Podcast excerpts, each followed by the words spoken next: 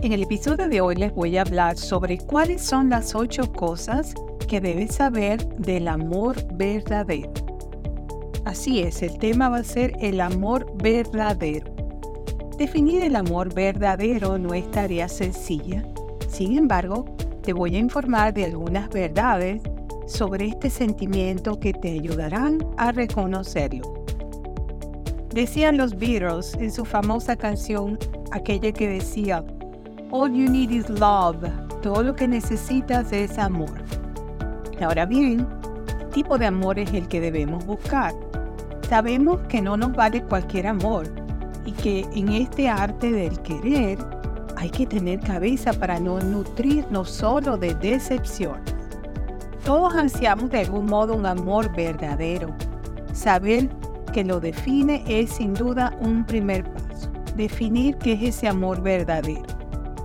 Por curioso que resulte, los terapeutas de pareja se encuentran muy a menudo con este mismo dilema. El tener que explicar a sus pacientes qué es eso a lo que llamamos el amor verdadero. Bueno, cabe decir también que cada vez que iniciamos una relación nos decimos a nosotros mismos que lo hemos encontrado. Nos embarga esta ilusión, la y todo ese torrente de neurotransmisores dotándonos de un sinfín de intensas emociones. Sin embargo, al cabo del tiempo, acontece algo que pone en duda esa primera afirmación. No, no era nuestro amor verdadero. Uno no puede decir que ama al otro hasta que no se conocen sus demonios, su ira, su enfado y sus contradicciones. Hace falta amar de verdad para comprender que en una relación no todo es belleza, sino que también hay caos y junto a él dinamita, así mismo como lo escucha. La gente cree que las parejas son perfectas y no hay que trabajarlas. La pareja perfecta no existe, se hace. Entre los dos se va haciendo. Bueno, la investigación científica nos dice que hay muchos tipos de amor. Así mismo como lo escuchan, muchos tipos de amor. Bueno, tenemos el amor romántico, el posesivo, el amor agape, el que se basa solo en la atracción, el que se basa en la amistad, el que cultiva la intimidad. Sin embargo, Definir con exactitud cómo es el amor verdadero no siempre es fácil. En cierto modo sería un amor agape, ese que se basa en la madurez y la comprensión. Ese donde además existe una trascendencia, un compromiso auténtico y firme, y vamos a ver todas estas características. Número uno, el amor verdadero parte primero del amor propio. A menudo lo hacemos, nos enamoramos del amor. tendemos a alimentar un ideal, ese que durante generaciones nos han transmitido la imagen del amor romántico. Sin embargo, no debemos equivocarnos. Este concepto, este esquema relacional, deriva en auténticos suicidios emocionales, pérdida de autoestima y relaciones dependientes. Para más y dependencia ni necesidad, hace falta valorarnos a nosotros mismos primero. Por tanto, no olvidemos lo siguiente. Para decir te quiero, primero debes saber decir me quiero.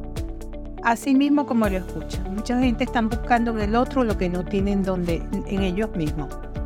El amor propio y el conocimiento de uno mismo son las claves para generar relaciones saludables. En resumen, para encontrar a la persona adecuada, para darse con ese amor verdadero, también debemos prepararnos nosotros para una relación. Esto exige un trabajo interior que puede resultar costoso, pero que sin embargo nos proveerá de muchos beneficios. Si el amor fuera un árbol, las raíces serían tu amor propio. Cuanto más te quiera, más frutas dará tu amor a los demás y más sostenible será en el tiempo. ¿Quién lo dijo? Walter Rizzo. Número 2. Amar es querer sin condiciones. Es normal que no nos guste todo de nuestra pareja. Sin embargo, la diferencia hace más hermoso el amor y, a su vez lo complementa. Por tanto, abramos los ojos y aceptemos a la otra persona con todos sus matices, sus defectos, virtudes, errores, grandezas, luces y sombras. Número 3. Amar no es necesitar, es preferir. La dependencia y el amor están tan reñidos que si se les obligamos a coexistir, se destruye. Así mismo como la Nadie en la vida tiene la responsabilidad de completar lo que nos falta. Por eso, la clave del amor verdadero está en nosotros mismos. Número 4. Ser la pareja perfecta no significa no tener problemas, sino saber solucionar. Así mismo como lo escucha. Los problemas van a existir no solamente en el amor, en el ámbito laboral, en cualquier situación de la vida, los problemas van a existir. Es cómo los vamos a solucionar lo que hace la diferencia. El amor verdadero no está exento de problemas. La armonía no siempre es perfecta ni, se, ni tampoco es inmune a las dificultades. La pareja perfecta en realidad es aquella pareja capaz de resolver los problemas a través del respeto, del compromiso y de la estabilidad. Número 5. El amor verdadero no crece de la nada, se construye. Para construir el amor es necesario formar un equipo y establecer las normas del juego. Son necesarias en la comunicación la escucha sincera y empática, los diálogos abiertos y la eliminación de pretensiones. El amor se construirá con los cimientos del apoyo del reconocimiento y del cariño verdadero. A través de estas premisas construiremos algo mejor que un amor, una complicidad. Número 6. Para amar de manera plena debes establecer tus límites emocionales. Una relación sana no está fundamentada en juegos de poder ni en condiciones, sino que se basa en propósitos conjuntos equilibrados y saludables. Hay ciertas cosas que no debemos tolerar, como son el abuso, el engaño, la manipulación emocional, el maltrato o la violación de nuestros valores. 7. El verdadero amor no se le reconoce por lo que exige, sino por lo que ofrece. El amor no es control ni exigencia, es libertad y confianza. Por eso es necesario eliminar victimismos y reproches que pretenden justificar malas acciones o malas palabras. De este mismo modo, si por estar al lado de alguien tienes que sacrificar parte de ti y de tu vida, entonces ese amor te está mermando. El amor se basa en el respeto y en el crecimiento individual de cada uno de los miembros de la pareja. Si el amor te aprieta, esta es la número 8, no es tu talla. Así mismo como lo escuches, se lo vuelvo a repetir.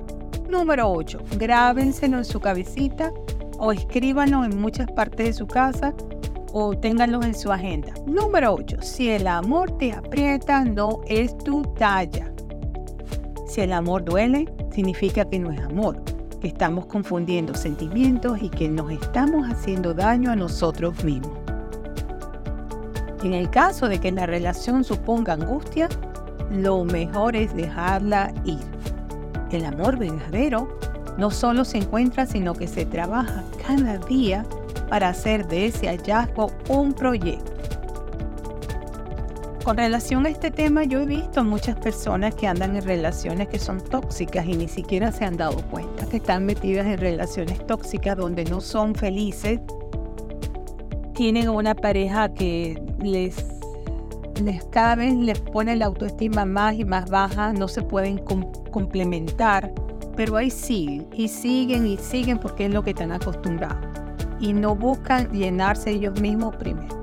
Ese es el problema cuando se buscan las parejas teniendo el vaso medio vacío. Hay que tenerlo lleno y decir, la otra persona lo debe tener tan lleno como yo y nos complementamos. Ahí está la clave. También hay muchas personas que dicen que no tienen suerte para el amor, que siempre consiguen personas casadas, personas que no están disponibles para ellos, pero es lo que ellos están pensando. Si te lo están diciendo, es porque lo están pensando. Si lo están pensando es la energía que están soltando en el, alrededor y en lo que están atrayendo. Volvemos otra vez. Si tenemos pensamientos negativos, eso es lo que vamos a atraer. Personas negativas que no son las adecuadas. Entonces una cosa importante, si estás buscando pareja, escribe en una hoja de papel cuáles son tus cualidades que tú tienes. Escríbelas toditas y entonces pregúntate, ¿quién, personas que estarían con esas cualidades, dónde se encuentran? Y empezar a hacer una búsqueda en base de una amistad, no de una pareja de inmediato. Es mi consejo que yo les doy. No busquen a una persona como pareja desde el día uno. Empiecen a conocerla, a ver si tienen cosas en común, cómo se complementan. No va a ser la pareja exacta que queremos porque esa pareja no existe. La pareja perfecta se hace complementando dos personas. Bueno, espero que les haya gustado este episodio de hoy. Y yo siempre les busco contenido de mucho valor que sé que lo pueden aplicar. Si no voy en otro momento de su vida o a darle algún consejo a algún familiar o amigo que está pasando por una situación crítica, entonces podemos decirle, bueno, mira, está este podcast explorando nuevos horizontes, Beatriz Libertad. Ella se pone en YouTube, tiene algunos, no tanto, pero en las plataformas de música y podcast está en todas. Como explorando nuevos horizontes, Beatriz Libertad, en tus teléfonos Apple, Android, en los buscadores Google Play, Amazon Music. Por ahí me consigues también. Si te gustó, apoya mi canal, házmelo saber, compártelo y así seguimos trabajando más y más para que te lleguen episodios con mucho contenido de valor. La fuente para este podcast fueron mis comentarios sobre el tema número uno, número dos, la mente maravillosa.com. Reciban un fuerte abrazo desde la costa este de los Estados Unidos para tantos oyentes que se conectan para escuchar cada uno de estos episodios que yo les hago. Y será hasta el próximo episodio. Chao, bye bye.